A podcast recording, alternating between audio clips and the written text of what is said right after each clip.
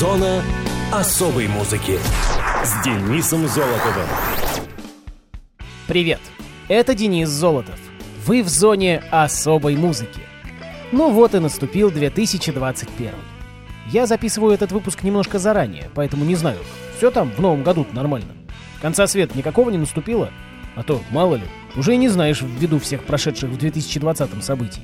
Ну, если вы это слушаете, значит все хорошо, и новогодние праздники продолжаются. С чем вас и поздравляю. С Новым годом, дорогие друзья! И сегодня я продолжу традицию, начатую в одном из прошлых праздничных выпусков, и расскажу о нескольких старых и не очень старых рождественских фильмах, вышедших в разные годы. Погнали! Первый фильм на сегодня — классика голливудского кинематографа. Называется она «Это прекрасная жизнь». «It's a Wonderful Life» — кинофильм режиссера Фрэнка Капры, снятый в 1946 году. Главные роли исполняют Джеймс Стюарт и Донна Рид. Несмотря на номинации «Оскар» и премию «Золотой глобус» за лучшую режиссуру, фильм имел полный кассовый провал, собрав 3,3 миллиона долларов при общих затратах на создание, оцениваемых в 3,18 миллионов. Однако позже лента приобрела широкую популярность в связи с регулярными показами на американском телевидении в 70-х в канун Рождества, что впоследствии станет традицией. Сам Капра считал этот фильм лучшим в своей карьере. Фильм снят по книге «Величайший подарок» Филиппа Ван Дорена Стерна. Джордж Бейли, житель небольшого провинциального городка, настолько расстроен бесчисленными проблемами и долгом перед местным банкиром, что подумывает о самоубийстве в канун Рождества. Он всегда хотел уехать из родного города, чтобы повидать мир, но обстоятельства и его собственное доброе сердце не давали ему покинуть Бетфорд-Фоллс, штат Коннектикут. Он пожертвовал собой ради спасения и образования брата, Копил каждый цент, чтобы поддерживать семью на плаву, брал взаймы, защищал городок от злого банкира Поттера, женился на девушке, которую любил с детства, и содержал эту семью.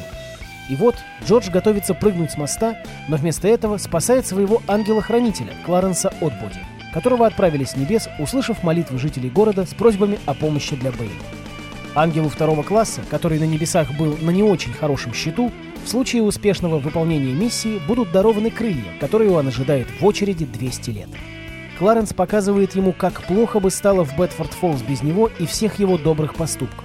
Наполненный радостью к жизни, Джордж идет домой к своей любящей семье и друзьям, с которыми забывает обо всех заботах, а жители города помогают ему деньгами, несут у кого сколько есть и поздравляют с Рождеством. Бросив все дела, приезжает младший брат Джорджа, Гарри, и произносит тост – за моего старшего брата Джорджа, самого богатого человека в городе. Жители города празднуют Рождество в доме Бейли, на елке звонит колокольчик, и их младшая дочь Зузу говорит, что когда это происходит, это означает, что какой-то ангел получил свои крылья. После нескольких неудачных попыток издать рассказ, Стерн самостоятельно распечатал его в виде 24-страничной брошюры и разослал 200 копий рассказа членам семьи и друзьям на Рождество 43 -го года. Эта история привлекла внимание Кэрри Гранта, или, согласно другой версии, продюсера RKO Pictures Дэвида Хемстеда. В апреле 1944 года RKO приобрела права на эту историю за 10 тысяч долларов. Музыку к фильму написал американский композитор российского происхождения, четырехкратный обладатель премии «Оскар» Дмитрий Тёмкин. На волне успеха фильма в городе Сенека-Фоллс, округ Сенека, штат Нью-Йорк, стали утверждать, что Капра при создании фильма был вдохновлен именно их городом что, видимо, произошло после посещения его в 1945 Ежегодно в декабре в городе проводится фестиваль, посвященный фильму. В 2009 году в городе открылся отель «Кларенс», названный в честь ангела-хранителя Джорджа Бейли. 10 декабря 2010 года в городе открылся музей «Это прекрасная жизнь», на котором в качестве почетной гости присутствовала актриса Кэролин Граймс, которая сыграла Зузу Бейли в фильме. В другом традиционном рождественском фильме «Один дома» Прибывшие в Париж члены семьи Макалистеров смотрят в отеле фильм «Капры». Ну а мы послушаем одноименную инструментальную композицию из кинофильма «It's a Wonderful Life».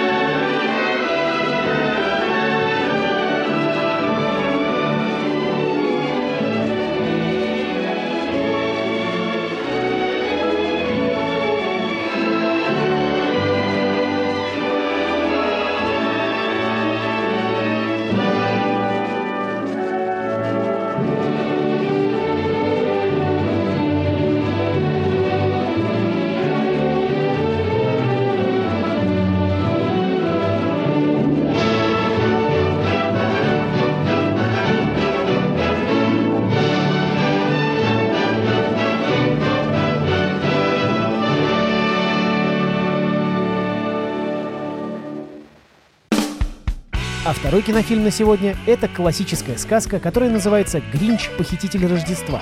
Дословно «Как Гринч украл Рождество». Она вышла в 2000 году, а пару лет назад вышел ее анимационный ремейк. Оригинальный фильм был снят Роном Говардом по книге, написанной детским американским писателем доктором Зойсом в 1957 году. Картина получила неоднозначные отзывы, однако по кассовым сборам лидировала в течение четырех недель в Соединенных Штатах и собрала там 260 миллионов долларов и более 345 миллионов во всем мире, заняв второе место по кассовым сборам среди праздничных фильмов, уступив только картине «Один дома». Главную роль в ленте исполняет Джим Керри. Жители сказочного городка Акторграда очень любят праздновать Рождество. Но есть тот, кто ненавидит этот праздник – зеленое существо по имени Гринч. Он живет на высокой горе с единственным своим другом, псом по кличке Макс, затаив обиду на жителей городка.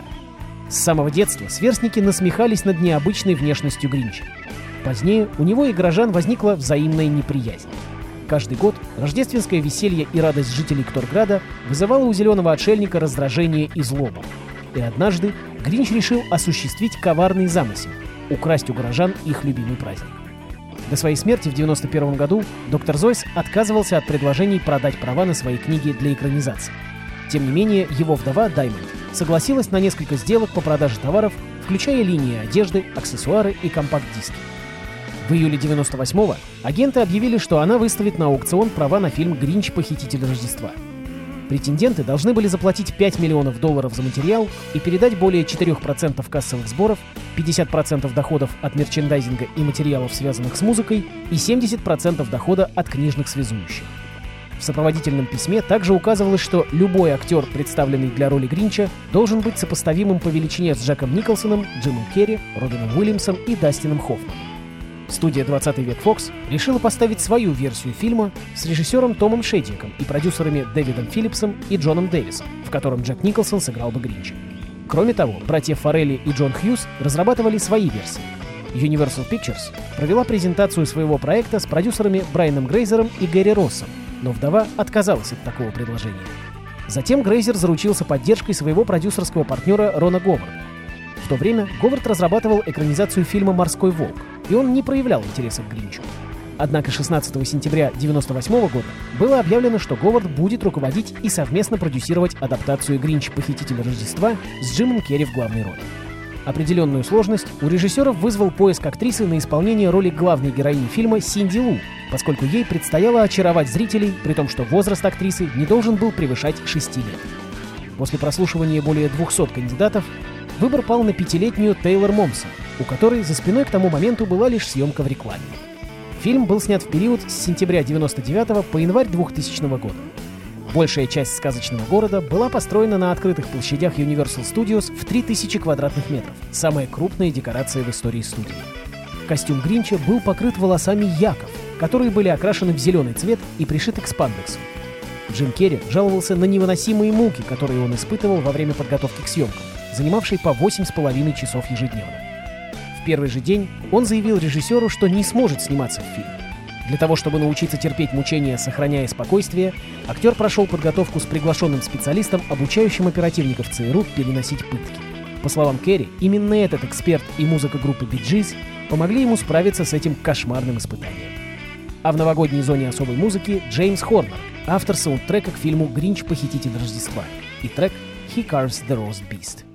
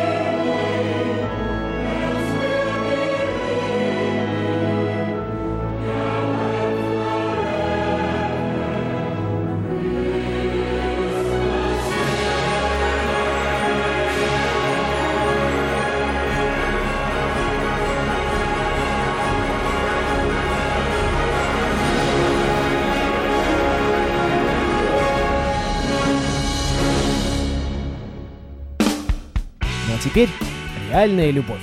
Мой любимый рождественский фильм. По крайней мере, один из самых любимых. Это британское кино в жанре рождественских рассказов и режиссерский дебют сценариста Ричарда Кертиса. Сюжет состоит из девяти параллельно развивающихся историй.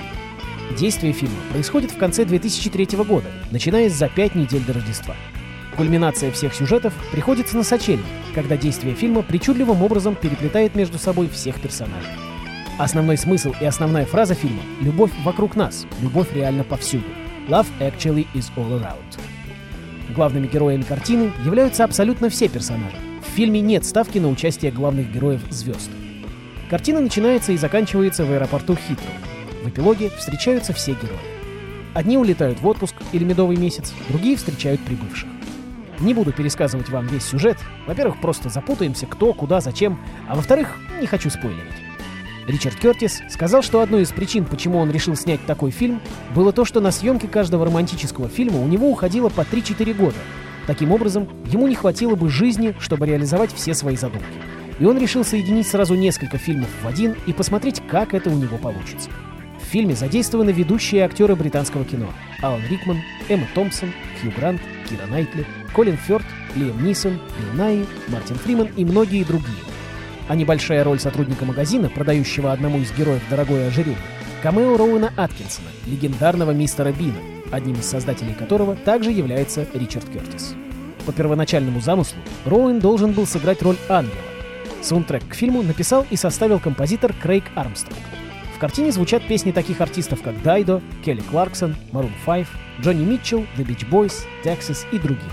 Шуточная песенка «Christmas is all around», звучащая на протяжении всей картины, была действительно выпущена отдельным синглом, однако большого успеха, в отличие от фильма, не снискала. Эта композиция стала кавер-версией к хиту группы Wet Wet Wet «Love is All Around» 1994 года, возглавлявшему хит-парад Британии на протяжении 15 недель. Съемки проходили со 2 сентября по 26 ноября 2002 года. Первые кадры, представляющие собой многочисленные встречи близких в аэропорту, снимались без привлечения статистов. Съемочная группа расставила камеры в Хитроу и снимала случайных людей, у которых впоследствии спрашивали согласие на использование этих видеоматериалов в картине. Озеро, в котором плескались герои Лусии Монис и Колина Ферта, в действительности было глубиной всего в 45 сантиметров. Кроме того, во время съемок этого эпизода Колин был жестоко искусан москитами, и актеру даже пришлось прибегнуть к услугам медиков. В 2017 году вышло короткометражное продолжение Red Nose Day Actually – «Реальный день красного носа», рассказывающая о том, как сложилась жизнь героев спустя 13 лет. А в новогоднем эфире трек под названием God Only Knows коллектива The Beach Boys из финальной сцены кинофильма.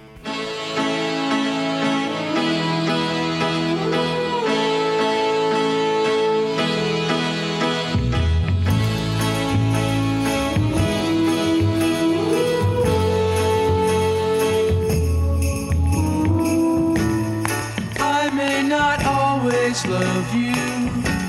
But long as there are stars above you, you never need to doubt it. I'll make you so sure